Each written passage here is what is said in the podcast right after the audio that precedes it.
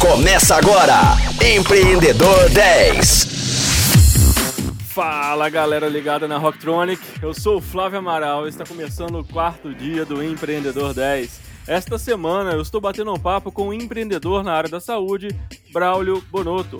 Braulio, 86% dos brasileiros sofrem com algum transtorno mental. Né? É, o Brasil é o país líder mundial no número de pessoas com ansiedade, né? segundo dados aí da, da OMS, Organização Mundial da Saúde. Qual o caminho para termos uma, uma população mais saudável?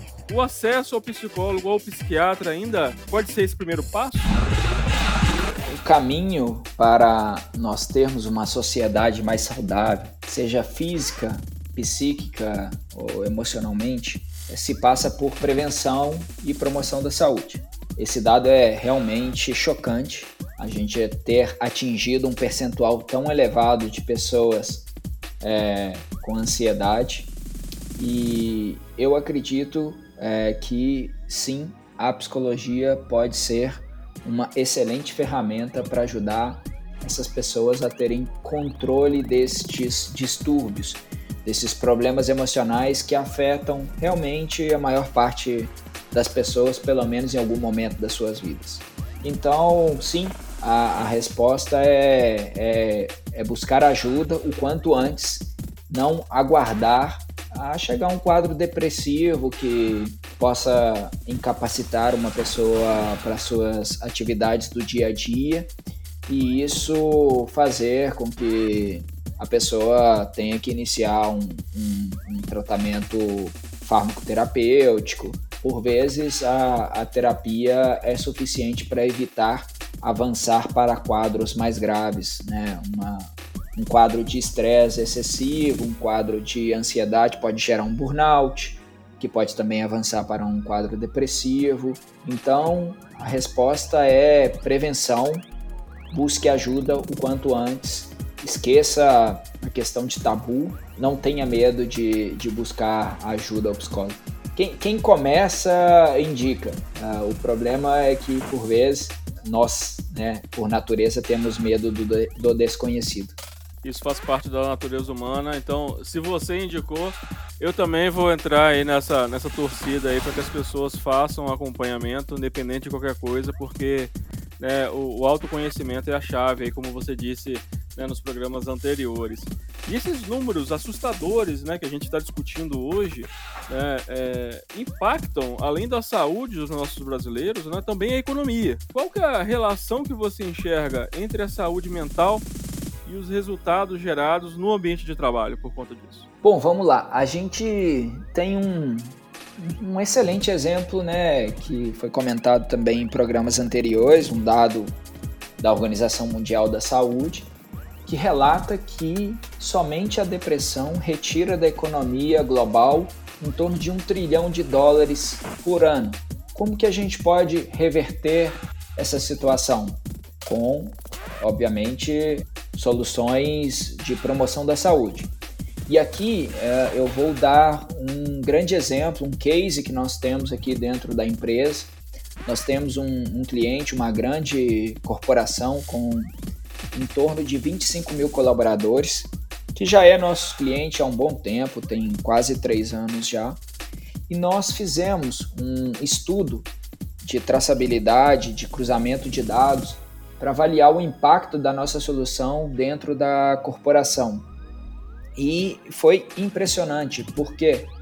Porque nós uh, identificamos que, além de ter uma redução de custo em sinistralidade do plano de saúde, ou seja, as pessoas que fazem terapia vão menos ao médico, né? Porque por vezes você tem uma dor de cabeça crônica ou tem uma dor muscular e você acha que é alguma situação física e não, é um, está 100% relacionado a um problema emocional.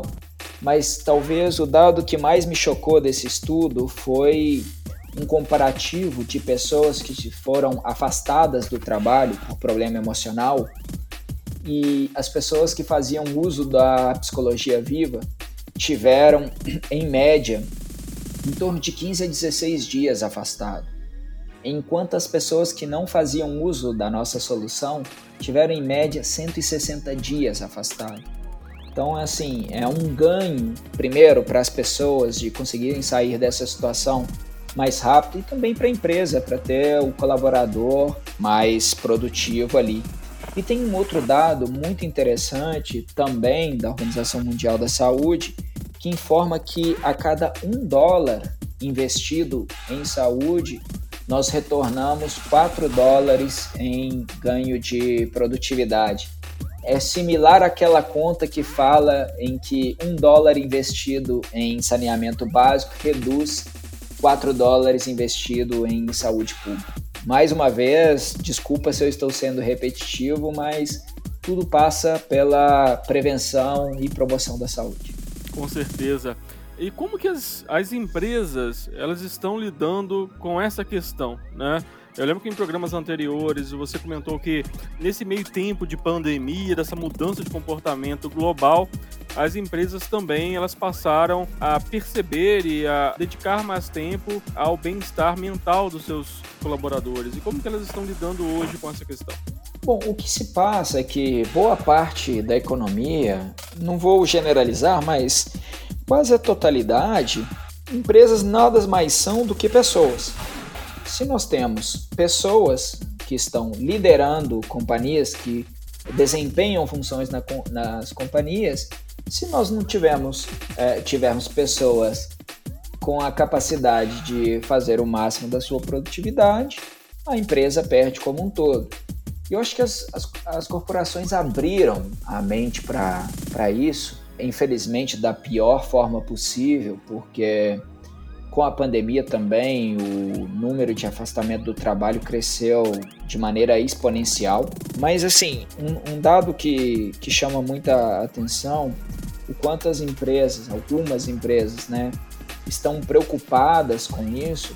Tem empresa que criou uma diretoria de, de saúde emocional. Ah, um bom exemplo positivo é o caso da Ambev, que hoje tem uma diretora de saúde mental.